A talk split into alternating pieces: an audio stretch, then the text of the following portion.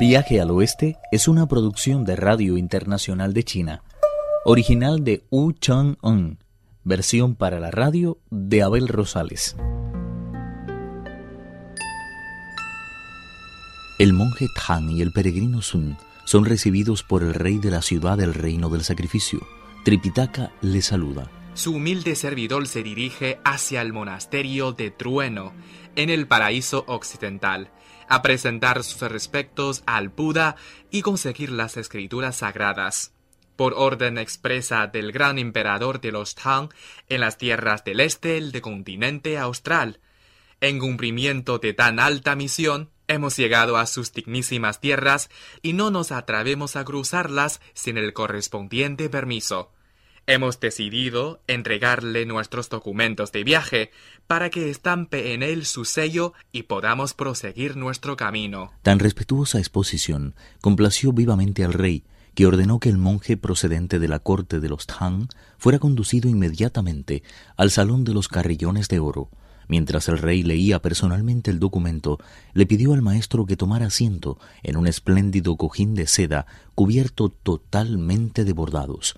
Luego de una amena conversación, el soberano explicó su preocupación por la situación del monasterio y la pérdida de la reliquia que emitía rayos de luz que llenaban de luminosidad el mismísimo cielo. El monje Tang aprovechó para contarle cómo había descubierto a los diablillos que robaron las reliquias. Asombrado de tanta prudencia, el rey dictó una orden que decía que la guardia uniformada traiga inmediatamente a mi presencia a los diablillos que se encuentran detenidos en el monasterio de la Luz Dorada.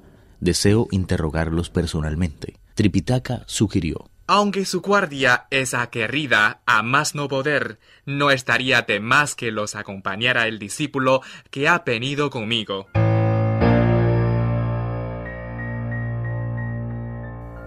Tras llegar al templo, el rey de los monos se dispuso a cumplir la orden del rey. Pachie agarró a uno de los diablillos, mientras el bonzo Shah hacía lo mismo con el otro. El gran sabio volvió a montar en la litera y el cortejo se puso en camino. Al llegar a las escalinatas de Jade Blanco, el rey se levantó del trono del dragón y bajó a ver a los monstruos, seguido del monje Tang y de todos los demás funcionarios.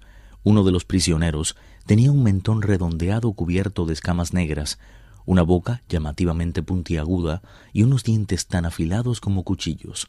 El otro, por el contrario, poseía una piel muy fina, una boca alargada y unos bigotes duros.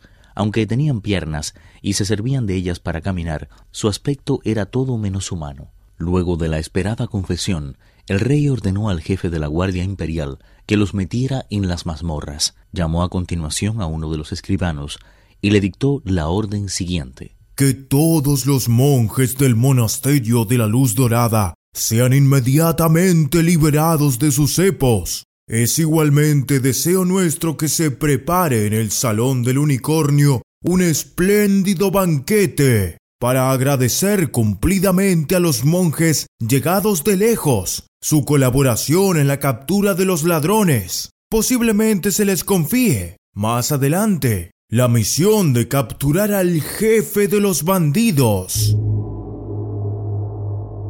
Luego de un espléndido banquete vegetariano, el rey pidió a Tripitaka que le explicara cómo pensaban atrapar al que planeó el robo de las reliquias. El monje Tang dijo, Para eso no es necesario que asistamos a otro banquete. En cuanto nos retiremos, iremos a la casa de esos monstruos. Al frente de la misión irá Sun Wukong el mayor de mis discípulos.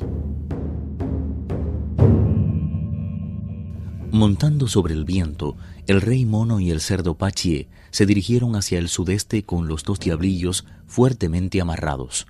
Al verlos desplazarse de aquella forma por los aires, el rey y sus súbditos comprendieron que aquellos monjes eran en realidad unos sabios. El Bonzo permaneció en el palacio para proteger a su maestro, los habitantes de aquella ciudad acudieron al palacio para rendir honores al monje Tang.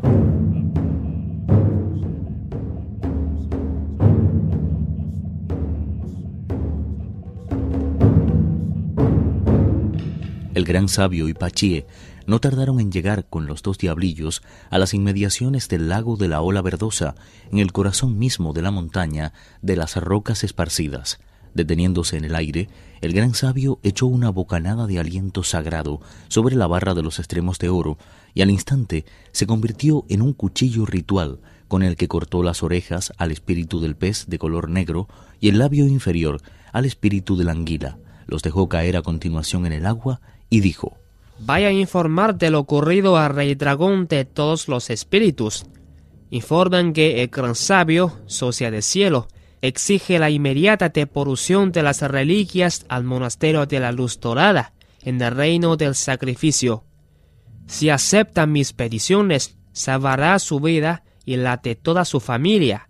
Si se niega, cegaré completamente este lago y todos sus moradores desaparecerán bajo el poder de mi parra. A pesar del dolor y de las cadenas que destrozaban sus pies y manos, los dos diablillos se sintieron felices de poder escapar con vida.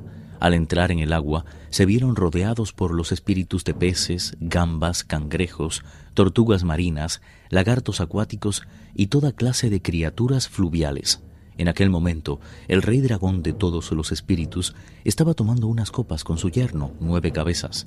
Al oír el nombre del gran sabio socia del cielo, el rey dragón sintió tal pánico que su espíritu le abandonó y tuvo la desagradable sensación de que había ascendido hasta el mismísimo noveno pliegue de los cielos. Temblando como una hoja de bambú a merced de los vientos, se volvió hacia nueve cabezas, a quien los criados ayudaron a ponerse la armadura, mientras él tomaba el arma que le había hecho famoso, una espada terminada en una media luna.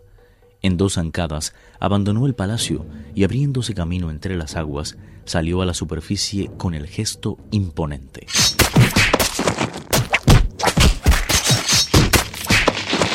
Luego de intercambiar algunas palabras, comenzó una terrible batalla. Nueve Cabezas deseaba mostrar su maestría en el dificilísimo arte de la guerra. Ciego de orgullo, tomó sus armas y cometió la imprudencia de despertar la ira del gran sabio, socia del cielo, cuya barra de hierro jamás había conocido la derrota. El monstruo se sentía seguro con sus nueve cabezas y sus dieciocho ojos, que brillaban como ascuas encendidas, pero no contaba con que los brazos del peregrino eran capaces de resistir una presión de más de mil kilos de peso. La razón estaba, además, de su parte.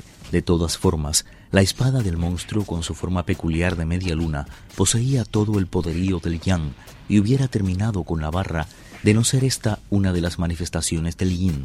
Tras más de treinta saltos y de volver una y otra vez a la carga, ninguna de ellas consiguió una ventaja apreciable. Pachie había estado todo ese tiempo con los brazos cruzados, esperando a que la batalla adquiriera su punto más álgido. Cuando consideró que por fin éste había llegado, levantó el rastrillo por encima de la cabeza y lo dejó caer con fuerza sobre la espalda del monstruo.